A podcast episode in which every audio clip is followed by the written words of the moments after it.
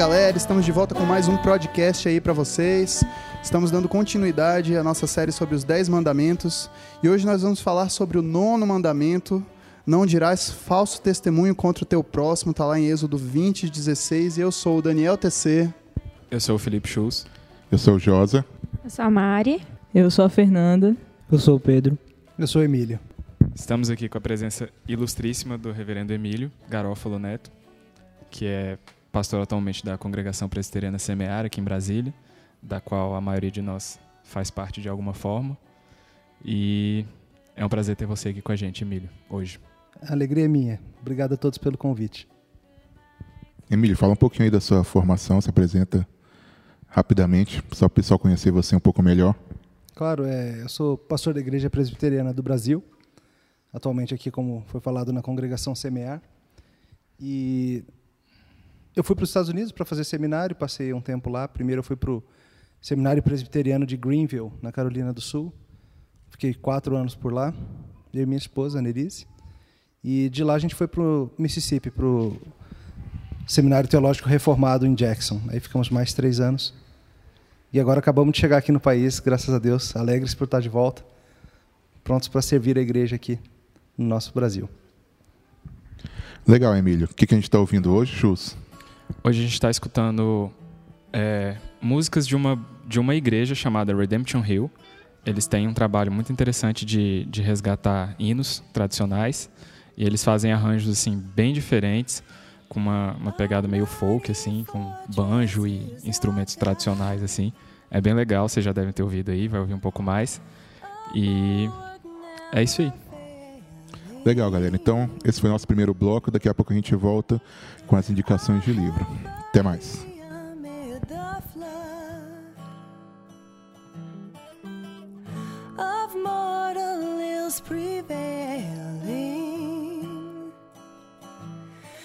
still our ancient foe does seek to work us woe.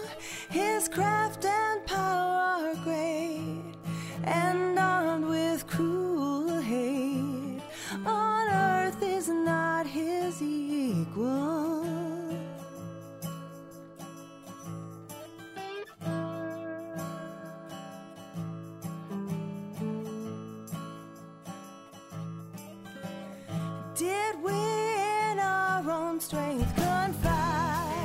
É isso aí, galera. Estamos de volta agora para indicação de livros.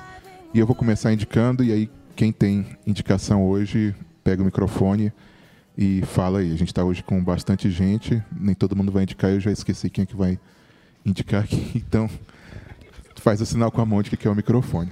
O livro que eu vou indicar é, é o livro Habitat Humano, do Eber Campos. E é um livro que fala a respeito, é o, é o começo de uma série, ele vai fazer três livros é, relacionados sobre a, a, criação, sobre o habitat, né, o ambiente que Deus criou para o ser humano. E o primeiro livro ele vai falar sobre a criação antes da queda. E aí ele, eu não terminei ainda de ler o livro, mas ele foca muito em Gênesis 1, mostrando é, como Deus foi bondoso com o homem, com, por meio da providência, por meio de, da sua bondade, colocando alimento, colocando é, ele num, num paraíso e não simplesmente deixando ele num lugar qualquer, né? algo que era cheio de beleza, algo que era cheio de maravilhas, um ambiente que ele poderia trabalhar, um ambiente onde ele poderia crescer e multiplicar. E é um livro para a gente refletir sobre uma questão que a gente até vê muito pouco. Né? Ele mesmo, o autor, fala que tem muito pouco material a respeito desse assunto, né? da criação. Né? Então, é um dos objetivos dele é, é sanar um pouco essa falta de material. O próximo livro vai falar sobre a criação após a queda e o último livro vai falar sobre a criação restaurada. Então é isso. Quem é o próximo aí? Shows. Eu quero indicar o livro Discípulo Radical, do John Stott. John Stott que faleceu esse ano. E esse livro foi o último livro que ele escreveu. Foi publicado, se eu não me engano, acho que pouco tempo antes dele, dele morrer. E é um livro muito interessante, assim, ele é bem curtinho, fala sobre vida cristã, sobre o que se espera de um discípulo de Jesus. E, e ele, apesar de ser bem curto, ele é, ele é bem denso, assim. Então, eu tenho o costume de, de, de marcar, né, de sublinhar as coisas que eu acho interessantes, e o livro tá, tem mais coisas marcadas do que não marcadas. porque ele, ele aborda tópicos bem importantes, mas de forma rápida. Então, eu acho que assim, talvez se ele tivesse um pouco mais de tempo, ou não sei se a ideia foi essa de ser curtinho mesmo, mas dava para ele pegar cada um dos tópicos que ele aborda e, e, escrever um livro inteiro. Então, assim, tem muita coisa legal, muito interessante e, e algo que marcou bastante. Eu achei muito bom ler e, e recomendo a todos. Assim, é um livro simples, acessível, mas, mas bem profundo. Para o tamanho dele, você nem espera que ele, que ele seja tão profundo como ele é. E aí fica a recomendação. Você, Fernando, o que, que você indica? Então, é, minha indicação é também do John Stott, A Cruz de Cristo. É um livro no qual o autor ele trata da centralidade da cruz na vida do cristão e é interessante que ele vai expl explicando vários aspectos da cruz, assim como, por exemplo, o próprio, como o próprio Jesus entendia a cruz, o que significa Jesus morrer no nosso lugar, qual o feito da cruz e também o que significa viver em submissão a ela. Né? Nós, em, é, nós, como cristãos, é, vivemos submetidos a ela. Então, fica aí minha indicação. É isso aí. É, esse livro é muito bom mesmo. Eu e o Josa fazemos parte de um, de um grupo de estudo que está estudando atualmente esse livro e realmente tem sido muito bom. Assim, ele trata de alguns aspectos que raramente você vê pessoas tratando hoje, como como a ira divina e como Jesus satisfez a ira divina na cruz e realmente tem sido um estudo muito interessante. Reverendo Emílio. A minha sugestão é o livro Graça e Agrado. A autora se chama Elizabeth Gomes. É um livro da editora Cultura Cristã, recém-lançado. É, é um livro pequeno, mas muito delicioso. É, o estilo dela é muito bom. O estilo contempla também a densidade do tópico. O que, que ela faz? Ela pega o livro de Gálatas e usa o livro de Gálatas para fazer uma crítica à situação da igreja hoje em dia.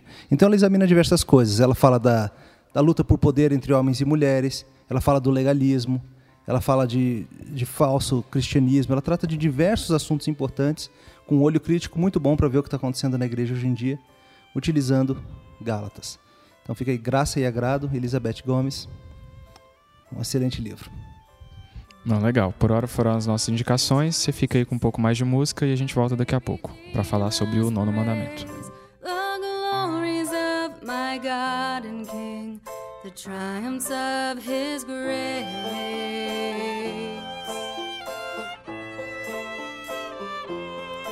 I felt my Lord's atoning blood close to my soul applied. Me, me, he loved the Son of God. For me, for me, he died.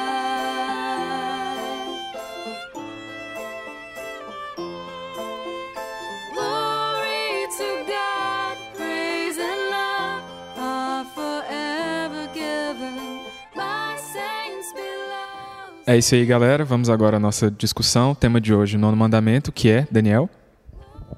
O mandamento não é Daniel. É assim, ó. Não dirás falso testemunho contra o teu próximo. Êxodo 20, 16.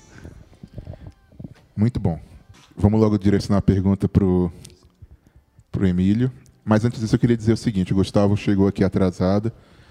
E aí, Gustavo, você tá. Fala, fala galera aí pro pessoal. Fala galera! é isso aí. Então, o Gustavo está aqui com a gente também. Chegou um pouquinho atrasado, mas, mas vai participar conosco aí durante o. Está estudando de última hora, abriu o livro agora para ver o que, que, ele fala, mas vai participar conosco aqui. Com certeza esse estudo de última hora vai trazer bons frutos. Certamente. O frutos. livro dele é bom, né? Que ele está lendo. Então, Josa. É, voltando. Nono mandamento fala de uma coisa interessante, né? Fala sobre reputação, que é algo que a gente estava conversando aqui antes de começar, é algo que você talvez não associe muito com santidade. Você sabe, ah, fofoca é ruim, falar mal é ruim, mas é um mandamento que protege a, a reputação das pessoas. Né? Então, é, é uma forma de amor. Né? É algo que, que também está lá, é, como o Novo Testamento vai dizer, que o, que o amor é o cumprimento da lei. É amor você cuidar da reputação das pessoas. E aí eu queria que você falasse rapidamente, Emílio. É, a gente sabe que ele quer dizer não é, não dar falso testemunho, mas ele vai entrar simplesmente nesse contexto jurídico, né? ou, ou, ele vai entrar em coisas mais amplas, ele vai entrar em é só o meu próximo no sentido de, meu amigo ou é só alguém que está na, na justiça contra mim? Que que a, a, até onde esse mandamento vai? Acho que a gente tem que entender primeiro que o mandamento vem é uma própria expressão do caráter de Deus. Por que, que Deus diz que a gente não pode dar falso testemunho? Porque Deus é um Deus de verdade. Ele é um Deus de verdade em todas as áreas da vida, não só em certas ocasiões. Então é um, é um mandamento que se aplica para toda a vida. Claro, a gente pode depois discutir como é que certos casos específicos a gente vê isso, mas é tanto a questão negativa de não dizer o que é falso, como também o positivo de promover a verdade, promover a reputação, promover aquilo que é, que é certo, justo e bom. Acho que isso tudo está envolvido no, no mandamento e vai muito, muito além de simplesmente um tribunal, uma coisa assim. A Fernanda tem uma pergunta aqui para fazer para o Emílio sobre esse tema. É, Emílio, lá em Deuteronômio 19, dos do versículo 16 ao 20, a gente vê aqui é, na palavra de Deus que diz assim: Quando se levantar testemunha falsa contra alguém para acusar de algum tra transvio, então os dois homens que tiverem a demanda se apresentarão perante o Senhor, diante dos sacerdotes e dos juízes que houver naqueles dias. Os juízes indagarão bem. Se a testemunha for falsa e tiver te testemunhado falsamente contra seu irmão, far-lhes-ei como cuidou fazer a, a seu irmão. E assim exterminarás o mal do meio de ti, para que os que ficarem o ouçam e temam, e nunca mais tornem a fazer semelhante mal no meio de ti. Então, o que a gente vê, né, que quando tem uma falsa testemunha, ela deve ser levada ao juiz, e se, se for uma falsa testemunha mesmo, o mal deve ser tirado do meio do, do uhum. povo de Deus, né? Certo. Em relação aos tempos atuais, como fica essa questão de disciplina é, quando há uma falsa testemunha? Excelente pergunta, Fernanda. É, você vê aí esse exemplo de Deuteronômio é uma lei específica baseada num dos mandamentos do Senhor, da lei moral, mas no caso específico de Israel havia a lei civil que, explica, que aplicava para a situação daquele povo qual ia ser a punição para alguém que trouxesse falso testemunho. Mas o princípio continua. Hoje nós devemos levar a sério essa questão de falso testemunho e certamente é algo que deveria ser feito. É uma das coisas que provavelmente você dificilmente vai ver uma igreja, uma igreja disciplinando alguém por levantar falso testemunho, mas eu já vi. Já vi isso, uma pessoa estava difamando, espalhando mentiras acerca de uma pessoa e o conselho tentou chamar essa pessoa, a pessoa se recusou a se arrepender, então chegou a um ponto de disciplina pública. Então, acho que o princípio segue, embora não a forma específica que era do povo de Israel, ali, dada por Deus a respeito, continuando nessa questão, né? A gente está com a Mari aqui, que é uma estudante de direito, e, e ela vai falar para a gente um pouquinho sobre as diferenças de difamação, calúnia, porque eu quero fazer depois uma pergunta é, que vai, eu acho que vai envolver um pouquinho esses conceitos. Então, é, hoje em dia no, no, nosso ordenamento jurídico, no Código Penal, a gente tem três tipos de, de crimes contra a honra. Tem a calúnia, a difamação e a injúria. Muitas vezes a gente tende a confundir, porque os conceitos vezes são bem parecidos. A calúnia é quando você imputa falsamente a uma pessoa é, um fato que você sabe que é falso e que é definido como crime. A, a difamação ela é quando você fala mal de uma pessoa que ofende a, a honra dela e você fala isso para as outras pessoas. E a injúria é quando você ofende a honra, a dignidade dessa pessoa para ela mesma. Você ofende essa pessoa na frente dela, não pelas costas. Eu queria saber se se existe, se dentro daí tem envolvido a questão de você e aí entra depois a pergunta que eu queria fazer, Emília, a gente fala muito de levantar falso testemunho, mas pelo que eu vejo nos catecismos, nos livros, o pessoal fala também da questão de, de falar coisas que não são boas a respeito da, da pessoa. Então, é, pode acontecer de eu saber que, que o Chus cometeu alguma coisa errada, e aí eu, eu, eu divulgo. Né? E, e não, mas é verdade. Ele, é, ele, e vocês têm que saber o que aconteceu. Né? Existe alguma coisa que, que vá contra isso, tanto na nossa lei quanto na, na questão da interpretação do mandamento? Depende, tem alguns fatos, tem algumas particularidades assim que, que é proibido você veicular, você divulgar, como por exemplo os casos de suicídio, que não pode ser divulgado em mídia, ou às vezes, depende, assim. É, depende do grau de ofensa à honra da pessoa, entendeu? Isso é muito subjetivo, às vezes. Às vezes, um fato que é verdade, mas às vezes majorado, ou é, que é imposto de uma forma ofensiva, porque muitas vezes pode ser verdade, mas a forma como a gente coloca acaba demonstrando a, a, maldade nas coisas, acaba deixando parecendo pior do que é na verdade. E que dependendo da forma como isso ofender a honra da pessoa, da própria família dela, isso também pode ser pode ser levado para a justiça. E se você pensar, por exemplo, na ordem de Jesus para tratar aqueles que pecaram contra a gente? Digamos, a pessoa pecou contra ti, você tem um problema com essa pessoa, você vai lá e trata. Resolveu, a pessoa pediu perdão, acabou. Se você virar para a igreja toda e falar, tal pessoa fez isso contra mim, você está falando a verdade. É verdade. Ela fez isso. Só que a situação já está resolvida. Você já, já tratou o pecado com o irmão, você já, já te pediu perdão, você já o perdoou. Não tem por que você trazer essa verdade para mais do que o círculo envolvido na questão. E você pode também. É, a gente usa muitas vezes a verdade a serviço do mal, né? Verdade a serviço da morte. Isso é, isso é algo perigoso. Você pode, por exemplo, tem aquela história do, do, do imediato no navio que escreve no diário de bordo. Hoje o capitão não bebeu. O capitão nunca bebe. é, ele escreveu a verdade. Hoje o capitão não bebeu. Mas o que, que ele dá a entender? Que ele bebe todos os outros dias. Hoje, fulano não bateu na esposa. Verdade. Só que ele nunca bate. Você usou a verdade, você deu, colocou ela de uma maneira que dá a impressão que você tenta ferir a pessoa. É, e esse caso que o Josa levantou, né, assim, de você está falando a verdade, mas sem necessidade, ou né, até a pessoa às vezes acha que tem necessidade, mas, mas que vai, sabe que vai agredir, que vai, que vai ser mais problema. Uh, eu acho que nesse momento a gente passa de simplesmente entender o mandamento como com a sua parte negativa, né, de proibindo a gente de fazer coisas erradas, hum. e a gente tem que olhar para o mandamento como também algo que nos incentiva a fazer aquilo que, que é bom, né?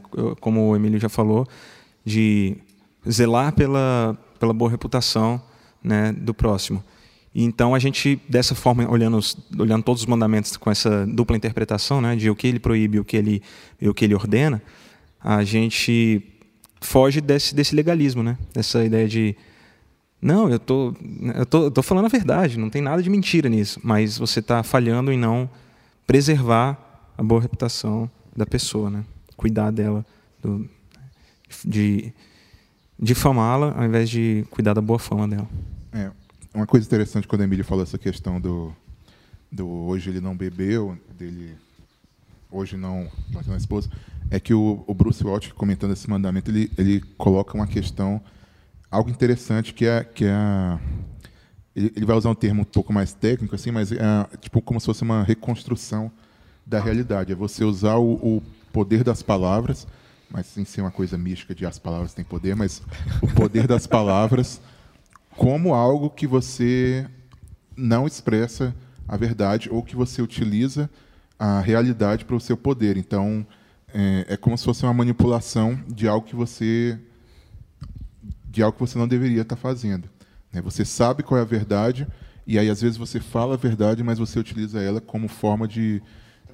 É, uma forma traiçoeira, uma forma de, de se engrandecer, hum. uma forma de diminuir o outro, e às vezes é, simplesmente pela maneira como, como esse testemunho é, é, é expressado, ou noticiado, ou, ou tratado. Né? Como falam às vezes a história da vai na reunião de oração e vão orar pelos pecados dos irmãos aí olha hum. aquele irmão eu vi ali e, e tem uma grande aparência de piedade quando na verdade às vezes é fofoca às vezes é, é imprudência também né? Às vezes é intencionalmente querendo sujar o nome da pessoa também. Já vi isso acontecer também. E aí o Calvino comentando esse esse mandamento ele fala uma, uma, usa umas palavras assim, bem interessantes que ele fala o seguinte. Né? Ele fala que esse mandamento ele vai contra também é, uma falsa urbanidade embebida de amargos sarcasmos. né? Eu lembrei do Chus, amargos sarcasmos. mediante Muito obrigado por me difamar. Mediante os quais, na frente de todo mundo. Sobre a aparência do xiste, com mordacidade se trazem à baila os defeitos dos outros. Ele está falando da questão de você usar a sua língua, né? usar sua, suas palavras é, como uma forma de brincar né? e, e fazer sarcasmo é, e diminuir as pessoas. Não, mas é só, é só brincadeira. E aí eu queria até entrar nessa questão. Né? Até que ponto é brincadeira e até que ponto é pecado? Não existe ser brincadeira. Vou dar um exemplo clássico da nossa equipe, que é... Por favor. Que é o Daniel ser careca. Obrigado. E é só eu falar careca que todo mundo começa a rir aqui. então, é, é, é, uma questão complicada, né? Mas eu queria, queria que, você, que a gente conversasse um pouco sobre isso, né? Até que ponto... É, como, como não faz nunca isso, né? Nunca, nunca brinca ou, ou brinca de vez em quando. Hum. É algo para a gente pensar mesmo. Eu sei que vai ser difícil ter uma... Talvez seja difícil ter uma regra, um limitezinho, mas é algo para a gente conversar. Uma coisa que a gente pode pensar é, é, na reação da pessoa. Se o, se o mandamento envolve preservar e promover o bom nome da pessoa, aí que tá. Quando você brinca com a careca do Daniel, é uma coisa que ele acha ruim ou ele acha bom? Eu gosto. Então, eu acho que o mandamento não proíbe. Você não está sujando o nome dele, você não está fazendo com que ele, a reputação dele caia. Agora, se é uma brincadeira que tem por efeito e resultado o diminuir a pessoa, então acho que a gente não deve fazer. Talvez seja um princípio que a gente tem que analisar. Acho, mas existe um outro lado também, né? Tem um lado daquele cara que é zoado e ele gosta, só que na verdade está todo mundo diminuindo ele. Será que isso acontece com você, Daniel? Eu, eu, é... é porque eu, eu, eu, lembro de um caso que tinha um menino, o Chus vai lembrar, que ele achava que imitava o Justin Timberlake dançando. Eu lembro. E ele achava que ele dançava super bem. E as pessoas pediam para ele dançar. Né? E aí ele dançava, ele achava que estava arrasando, todo mundo aplaudindo e. Na verdade, as pessoas estavam rindo da, Certo. Aí, claramente, o objetivo das pessoas não era o objetivo de, de fazer o bem. Porque eu acho era que, o objetivo de caçoar da pessoa. Que alguém às vezes ouve essa orientação e pensa assim, não, mas ele está gostando. Então... É, então, por isso que tem que ver os dois lados. É o que a pessoa acha e o objetivo de quem faz. Quando vocês brincam com a careca do Daniel, eu imagino que vocês não estão querendo humilhá-lo, mas... O Chus tá. Então você, Chus, para, tá? E isso é uma aplicação prática, pessoal, daquilo que a gente estava falando de tudo isso que a gente vem falando até aqui agora, de, de falso testemunho, né, Daniel? Eu acho que no fim também esse é um mandamento contra, contra a mentira, de forma geral, né? É. Não existe um mandamento não, não mentirás. Eu acho que é esse. E esse está incluído aqui. Ele, ele abre um, um princípio para é. isso. Tem, tem uma coisa que acho que a gente precisa conversar também, é a questão de ficar calado quando a verdade deve ser dita. Porque se a gente não é, não é só não falar o, o que é falso, mas também promover o que é verdadeiro. Tem ocasiões em que seria melhor que a gente ficasse quieto, para nossa preservação pessoal, para nossa segurança, para nosso benefício. Mas a gente sabe que a coisa é falsa e a gente precisa trazer a verdade. Acho que nós temos responsabilidade nessa área também. E aí tinha uma pergunta que o Daniel ia fazer sobre um caso. Era você que ia fazer sobre um caso de, de mentira? É. Eu não vou procurar agora não, eu sei que está no comecinho de Êxodo, é, quando as parteiras se recusavam a, a assassinar os bebês uhum. no Egito, Êxodo os bebês 2, das hebreias, é, Deus as abençoou. E elas disseram, elas diziam que está tá em Êxodo 1,15 elas falavam que quando elas chegavam lá, as mulheres hebreias, elas não são como as egípcias. Eu estou lendo Êxodo 1:19. São vigorosas e antes que lhe chegue a parteira, já deram à luz filhos. E pelo que eu entendi quando eu li isso daqui, isso não é bem verdade. E no versículo 20 diz: E Deus fez bem as parteiras, e o povo aumentou e se tornou muito forte. Uma outra passagem, se não me engano, os espias que entraram em Jericó foram, foram escondidos por Raabe. E isso foi um ato de justiça da parte dela. No entanto, quando chegaram e perguntaram onde é que estavam os, os espias que eles estavam procurando, ela mentiu. Ela não, ela não denunciou onde é que eles estavam. O, o que, que eu faço com esses dois textos? É, primeiro a gente tem que reconhecer que são questões difíceis. Não é uma questão simples aí de, de analisar. Tem alguns pastores que diriam o seguinte: você a preservação da vida é mais importante que a preservação da verdade. Então você pode mentir para preservar a vida. Mas eu não acho que é necessário a gente ir aí, eu acho que a gente não deve fazer uma gradação entre mandamentos. Se você olhar o texto, olha o que ele fala.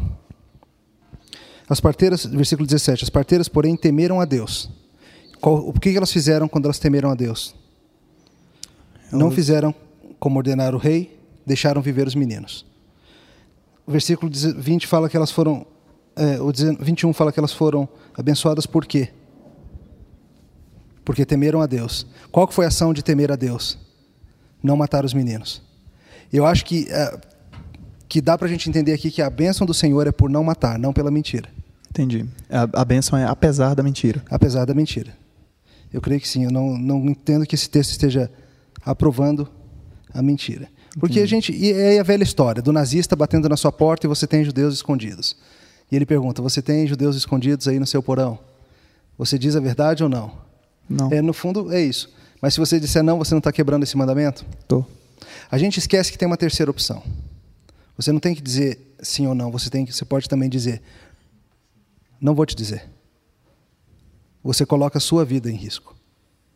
Você coloca o seu coração, sua vida nisso e fala: Eu não vou mentir. Você não precisa falar, eu não, você pensa, eu não vou mentir, mas você não tem direito à verdade, eu não vou te dizer. Se quiser, me leva, se quiser, me bate, não vou te responder.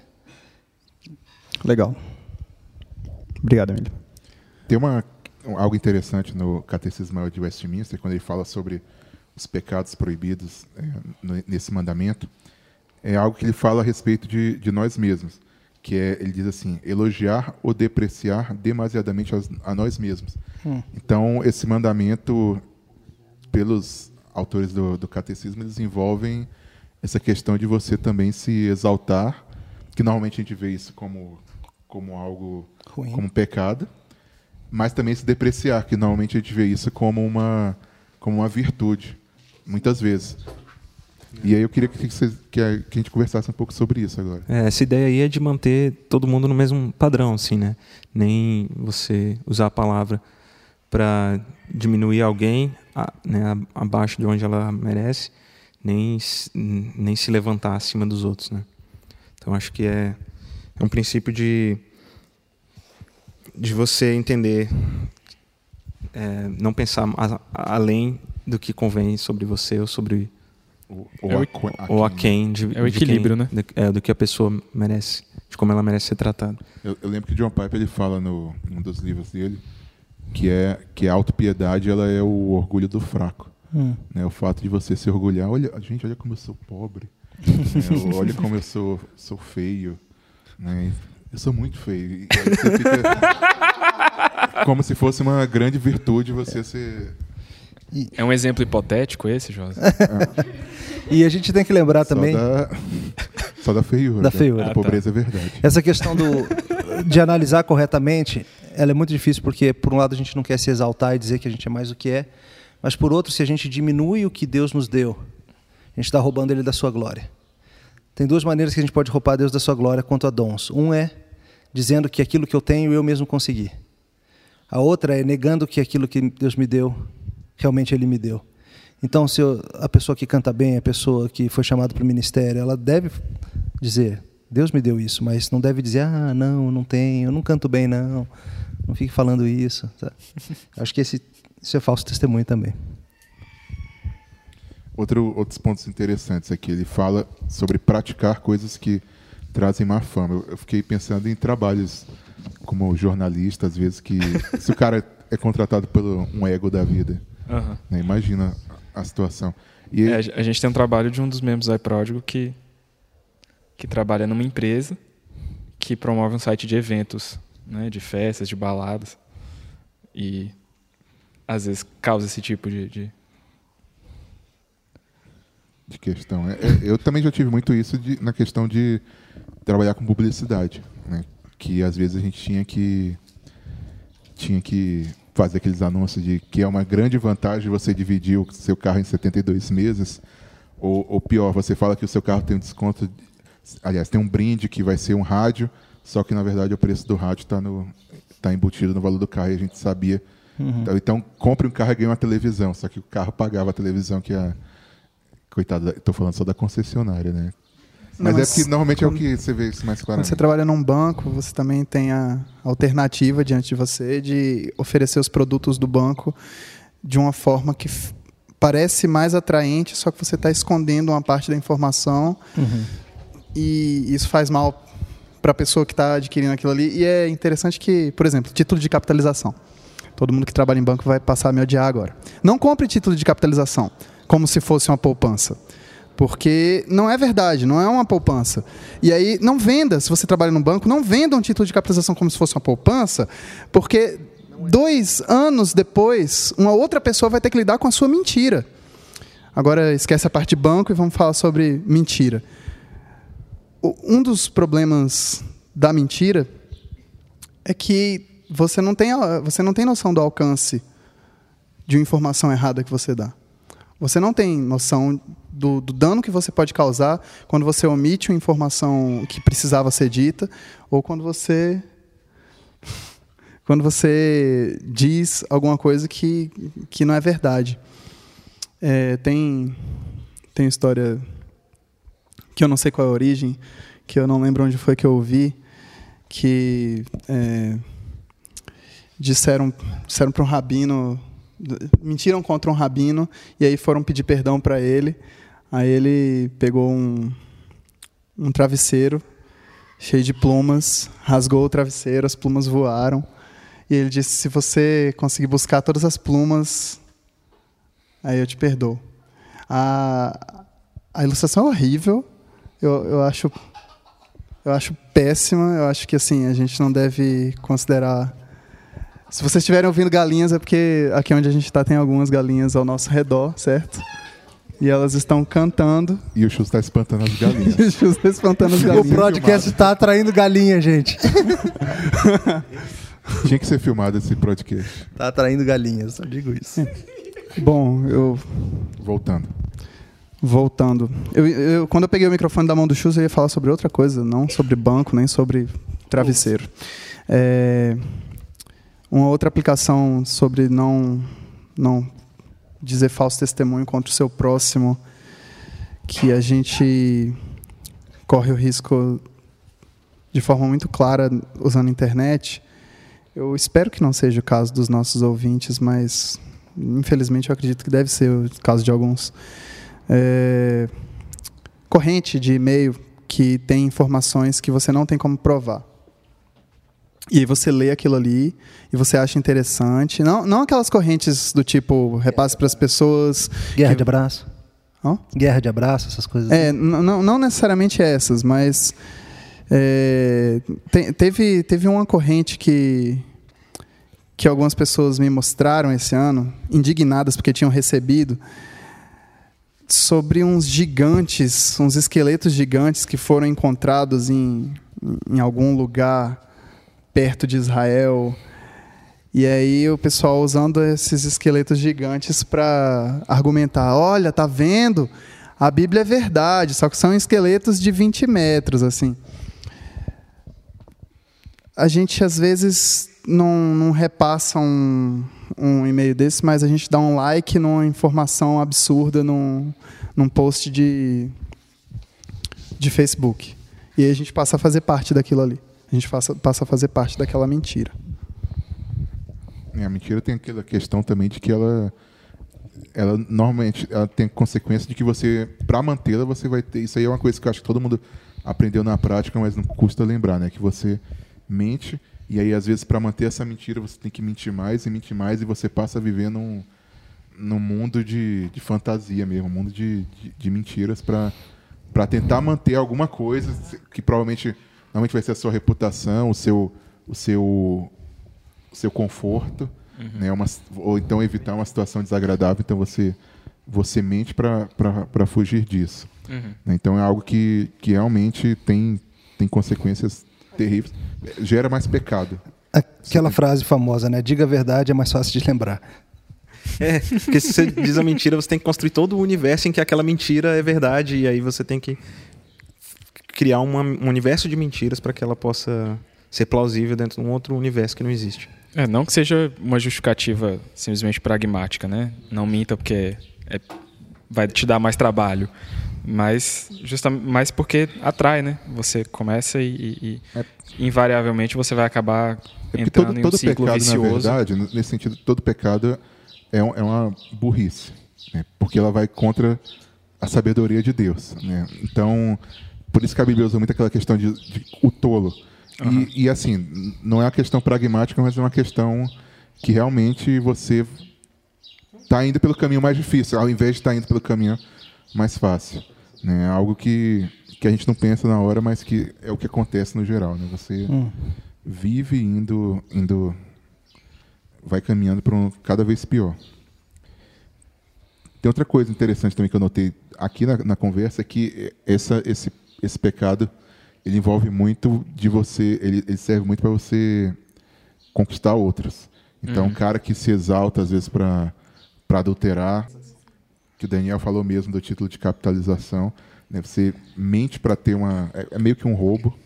Né? É, Então, e a gente, a gente vive numa, numa, numa sociedade que, que normalmente o cara mais engraçado ele é o cara muito valorizado, né? A gente tá nas rodinhas conversando e você sempre tenta ser o cara que tem a piada mais engraçada e você te- tenta ser o cara que, que zoa mais o, o careca. Então, se, se- Valeu. Sempre tem, tem um pouco assim, né? Você pode reparar, você sempre na- nas conversas, nos, nos comentários do Facebook, alguém posta alguma coisa engraçada e aí você tenta fazer uma piada um pouco mais engraçada e, e muitas vezes às custas de alguém, às custas de, de alguma situação mesmo. Não, e às vezes a questão de você. É, é- é uma coisa que eu vejo muito no- no- em rede social. é, e no geral, assim, que é você tem que valorizar a sua história.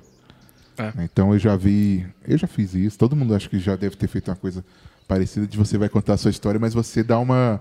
Tipo, é uma situação engraçada, mas você tem que dar uma. Floreadas, Dar uma né? aumentada. Exagera a reação de Ou, alguém. ou no seu fracasso, às vezes. Você cai, tipo, você cai, mas você tem que cair com, com estilo, né? Tem que ser. cair de cara. É, tem que cair de cara. Então, e aí, no, e aí na rede social que virou um- uma coisa muito de se, de, de se mostrar, né, de aparecer, né, eu acho que acaba muito isso. Todo mundo tem uma, tem uma história super interessante. Eu, eu, eu não sei se isso é fruto de ver muitos, muitos seriados de televisão de comédia, né, que todo mundo acha que... tipo Tudo que acontece é o que engraçado. acontece de ruim é uma comédia, o que acontece de bom é, é, é parte disso. Eu não sei se, se tem isso, né? Mas eu acho que envolve um pouquinho disso. De, E aí você contando esse relato, você acaba dando um falso testemunho do que você mesmo fez. É. né? É, é algo interessante a gente pensar nisso. né? Contar uma história e, e aumentar. Tem, tem púlpito, já vi gente aumentando história. É. Para ilustrar, a ilustração se encaixar melhor. ilustração encaixar no ponto aí aumenta um pouquinho a história. É algo, é, é algo muito, muito esquisito. A questão de esconder a verdade, ela é sempre errada. Já foi para Êxodo 1, lá vai o... Esconder a verdade. Tá todo mundo se olhando aqui, esperando alguém. Tá ligado aquilo que eu falei mais cedo, a questão lá dos nazistas. né? Não é só um. Não é não mentir, é simplesmente se negar a, a responder. Daniel tá freneticamente girando as páginas da Bíblia aqui. É, eu lembrei de uma história que eu ouvi uma vez numa aula do Marcos Alexandre. E da última vez que eu citei, um monte de gente riu dizendo não, nada a ver. Mas eu queria falar para vocês ver o que que vocês acham. Só que antes eu tenho que achar. Tá. Enquanto você acha, deixa eu ir pensando numa situação aqui. Por exemplo, questão militar. Se o país vizinho perguntar onde é que estão seus mísseis e tanques e navios, você tem que responder ou você pode falar, não vou te falar. Eu posso falar que eu não vou dizer. Se um estranho da- bate aí na porta e fala, ô Chus, na sua casa tem quantas TVs e de que marca? você está quebrando o mandamento se você falar, não vou te responder. Não, claro que não está. Então a gente tem que entender isso também. E aí, Daniel, você já achou o texto que você está procurando? Não, Está no livro certo, Daniel? tô em Gênesis. Qual que é a história para a gente ver se a gente acha? Quando quando Deus visita Abraão e promete que em um ano ele vai ter um filho. Achei. É, achei. Olha só que legal. É, É no capítulo 18 de Gênesis. Uh, Abraão recebe Deus, manda Sara cozinhar lá para ele. E. Então lhe perguntaram, estou lendo a partir do versículo 19: Sara, tua mulher, onde está? Ele respondeu: Está aí na tenda. Disse um deles: Certamente voltarei a ti daqui a um ano, e Sara, tua mulher, dará à luz um filho.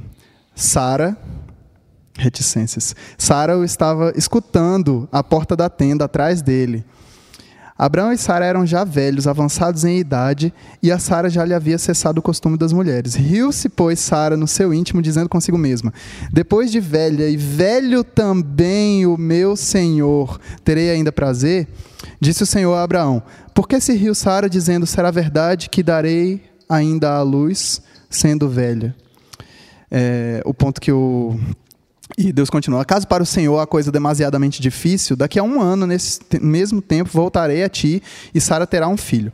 O ponto que o Marcos Alexandre levantou lá na aula foi que o que Sara falou foi: Eu não, não tenho mais idade para ter filho e o meu marido não dá mais conta. E, e o que Deus falou para. Ele falou nessa entonação ou você? Não, ele, ele não falou nessa entonação porque ele fala diferente de mim, mas ele deu. Você está valorizando sua história, Daniel? Não, não estou valorizando. Eu não quero mais brincar com vocês. É... O, que, o que Deus falou para Abraão, Deus omitiu parte do que Sara tinha dito quando ele foi questionar a Abraão, o líder, o que, que Sara tinha dito. Ele não falou a respeito do que Sara disse a respeito de Abraão. Ele falou só o que Sara disse a respeito dela mesma como se Deus estivesse preservando o relacionamento de Abraão e Sara por omitir uma parte da informação que não era importante. O que você acha disso, Emílio? Emílio, por favor. Gustavo está falando aqui que foi uma volta, mas é interessante pensar nisso.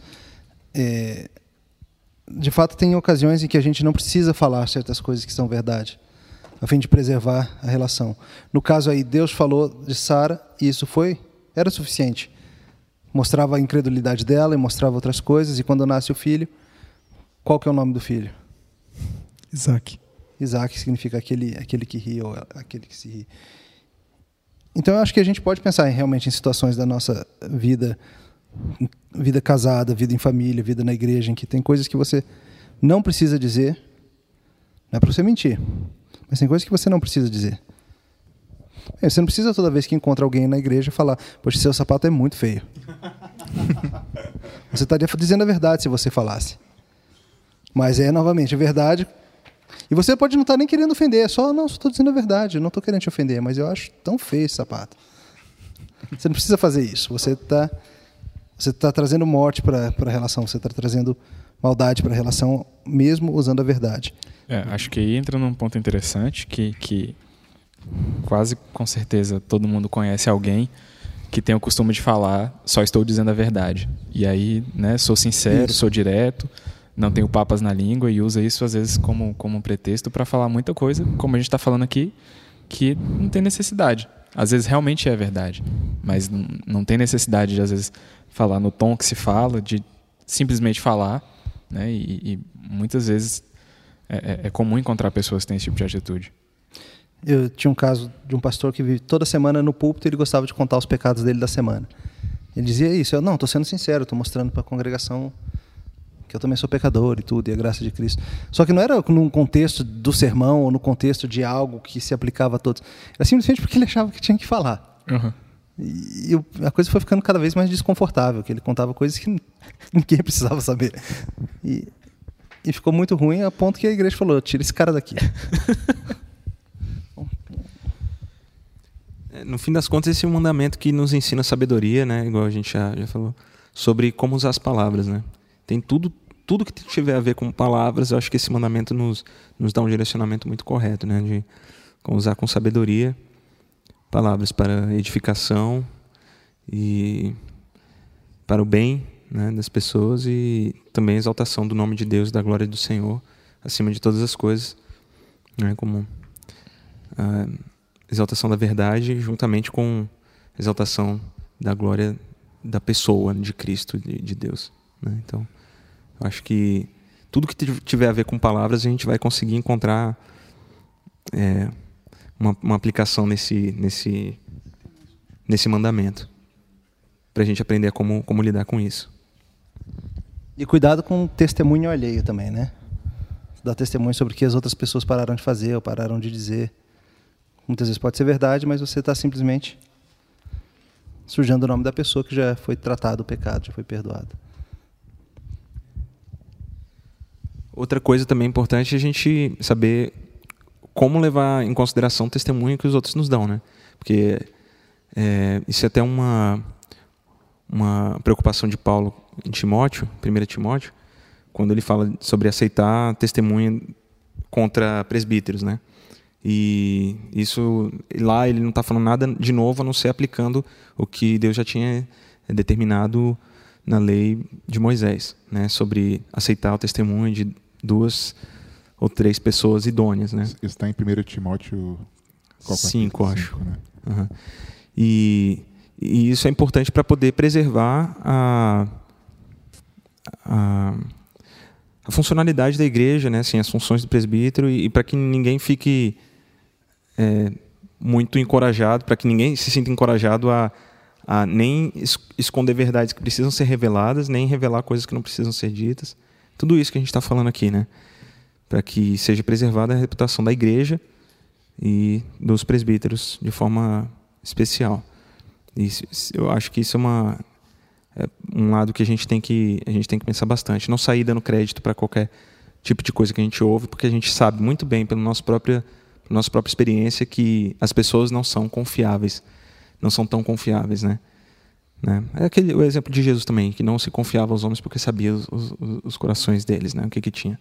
E a gente sabe, a gente tem aprendido o que, que tem no nosso coração, então a gente sabe que não pode também dar crédito a qualquer pessoa, qualquer coisa que a gente fala. E isso, acho que se a gente aprender a, né, a não dar crédito para tudo que a gente ouve, ou saber para quem dar crédito, né? Isso a gente já evita um, um uma boa dose de problemas na, na nossa vida. Né? A gente estava até mostrando aí, comentando aí o livro, o primeiro pecado surgiu um pouco disso, né? Dar crédito a, a um falso testemunho a respeito de, de Deus. Né? Eva ouviu o falso testemunho, não, não é bem assim. E por isso acredito que Jesus fala que o, que o, o diabo é o pai da mentira, né? Foi o primeiro a dar um falso testemunho. É. E ligando essa questão de esconder a verdade também, lembra que Deus não mente, mas ele esconde várias coisas de nós, várias coisas que são verdadeiras. A gente pergunta coisa para Deus e ele fala, ele não responde, ele deixa escondido. Não só isso, mas na sua providência ele escondeu diversas coisas sobre o futuro, sobre ele mesmo. Então a gente tem que lembrar disso. Vou perguntar umas coisas corriqueiras para vocês então, já que vocês estão cheios de Muita gente acha normal fazer coisas como pegar a carteirinha de estudante, sendo que não é estudante assinar a presença do amigo na UNB como se ele estivesse lá, assinar a folha de presença. Isso é falso testemunho? Sim. Totalmente. Sem dúvida. Sim. Ninguém vai defender, não? Não. não. Mas também não é bom dizer quem já fez. Ainda bem que não é gravado, vocês não estão vendo as trocas de olhares aqui. mas é uma, mas é uma coisa que a gente às vezes ouve aí fora, né? O pessoal fala assim, tipo, eu tenho um amigo que é, não tem problema nenhum, por exemplo, em, em tentar retirar uma multa que, sei lá, que levou, tendo, né, usando prerrogativa de que tem um irmão que trabalha no Detran. E aí ele fala, não, mas o Estado é corrupto, não tem, não tem problema. Assim, é, eu espero que as pessoas que estejam nos ouvindo, assim como nós aqui, tenhamos boa consciência de saber que o erro de, do Estado, ou sei lá, uma administração do, do governo não tira a nossa responsabilidade né, com relação a, a esse tipo de coisa. Um de mas, coisa, né? tem, mas tem horas que chega num, num, conflito de direitos que é muito importante e, e, muito difícil de ser, de ser analisado. Né? Esse caso da multa não, não chega tanto, mas tem alguns momentos em que, em que é muito sério, quando às vezes depende da vida e tal. É um conflito de direitos e de, de, de, como você interpreta o direito. Né? Agora, eu acho que a gente tem que pensar, igual o Emílio falou, que às vezes tem uma terceira saída que a gente nunca leva em consideração, né? Porque a gente não quer perder nada, mas a gente tem que saber levar o dano, sofrer o dano. E sofrer o dano é uma coisa que a gente precisa fazer muitas vezes para preservar a reputação das pessoas e para exaltar nosso Deus. Emílio, é, eu tava, quando você falou aí da, da carteirinha de estudante e da chamada, eu lembrei de um outro assunto que uma vez eu acho que conversei com alguém. É, a maioria dos jogos de tabuleiro e alguns esportes, sei lá, boxe, por exemplo, eles se valem de, de atitudes em que você está fazendo aquilo ali é, são atitudes enganosas. Você está fazendo aquilo ali para ocultar o que você pretende fazer, você está colocando o bispo ali para esconder o que você está fazendo do outro lado do tabuleiro, ou você dá uma finta para o seu oponente pensar que você vai agir de um jeito e aí você agir de outro. Uhum. Em esportes, em jogos, isso é, isso é extremamente comum e até na, em muitos jogos, em jogos de cartas Necessário. Também. Necessário. O que, que você acha disso?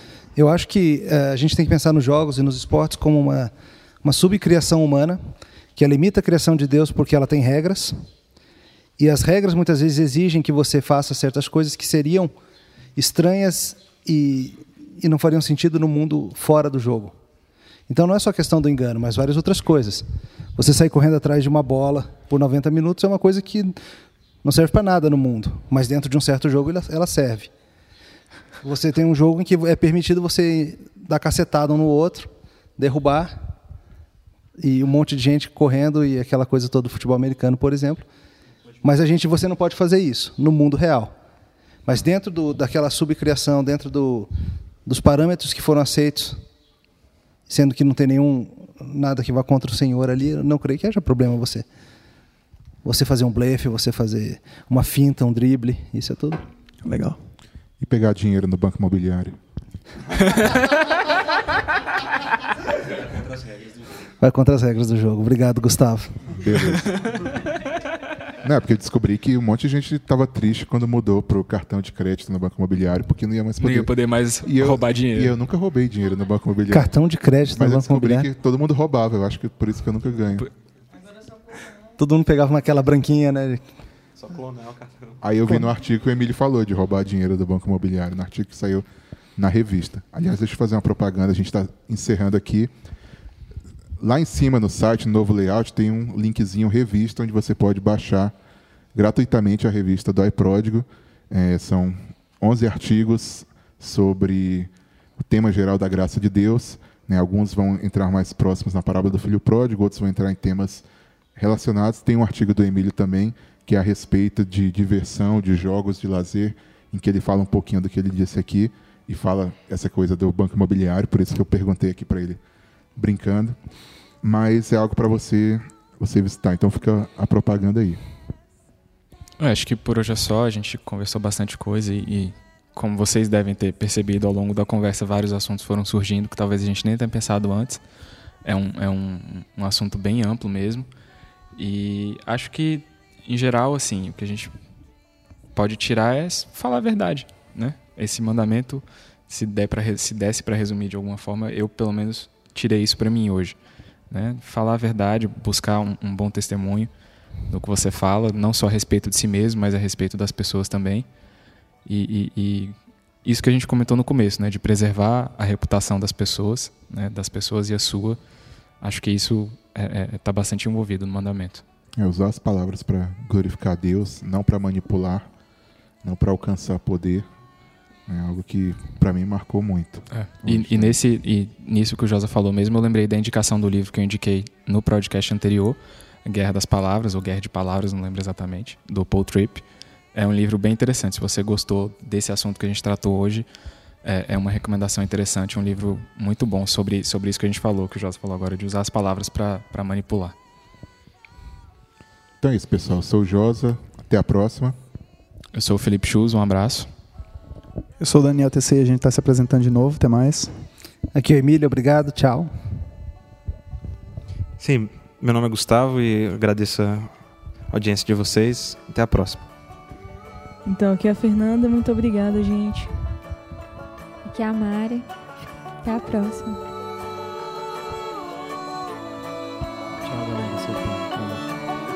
Tchau, pessoal.